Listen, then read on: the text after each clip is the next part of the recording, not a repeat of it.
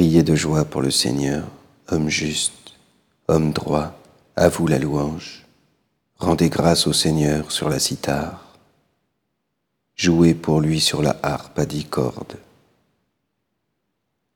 Chantez-lui le cantique nouveau. De tout votre art, soutenez l'ovation. Oui, elle est droite, la parole du Seigneur. Il est fidèle en tout ce qu'il fait. Il aime le bon droit et la justice. La terre est remplie de son amour. Le Seigneur a fait les cieux par sa parole, l'univers par le souffle de sa bouche.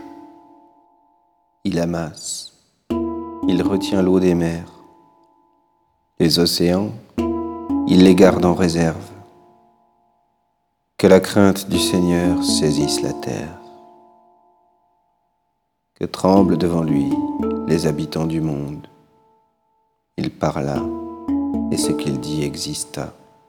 Il commanda, et ce qu'il dit survint. Le Seigneur a déjoué les plans des nations, anéanti les projets des peuples. Le plan du Seigneur demeure pour toujours les projets de son cœur subsistent d'âge en âge.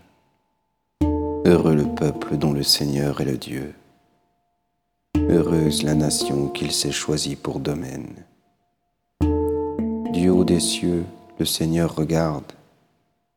Il voit la race des hommes. Du lieu qu'il habite, il observe tous les habitants de la terre.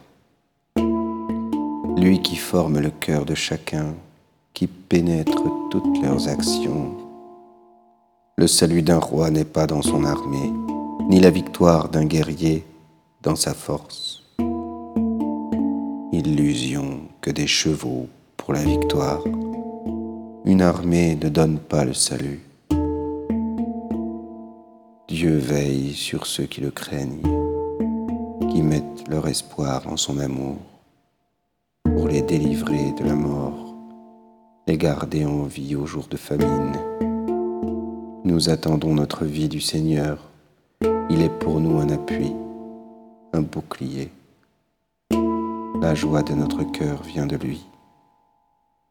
Notre confiance est dans son nom très saint.